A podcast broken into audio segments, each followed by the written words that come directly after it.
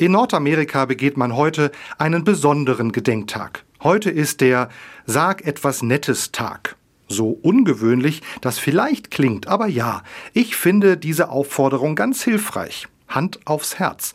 Ich ertappe mich nicht selten dabei, dass mir eher etwas Kritisches über die Lippen kommt. Auch wenn es gut gemeint ist mit Kritik, kann man schnell dabei sein. Aber etwas Nettes sagen? Nett, das gilt sogar als negativer Begriff.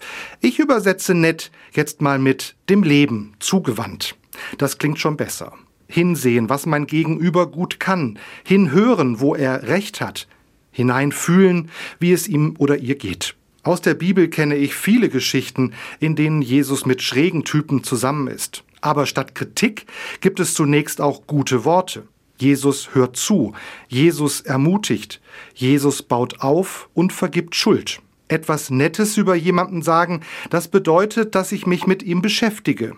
Es bedeutet aber auch, dass ich etwas Gutes sehen will.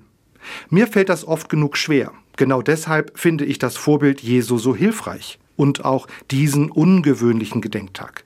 Es braucht solche Erinnerung, damit es nicht aus der Mode kommt. Gemeint ist, etwas Nettes sehen und auch sagen. Machen Sie bei der nächsten Begegnung einfach mal diese Übung. Lenken Sie Ihre Beobachtung nicht auf die Schwächen, nicht auf die offensichtlichen negativen Eigenschaften.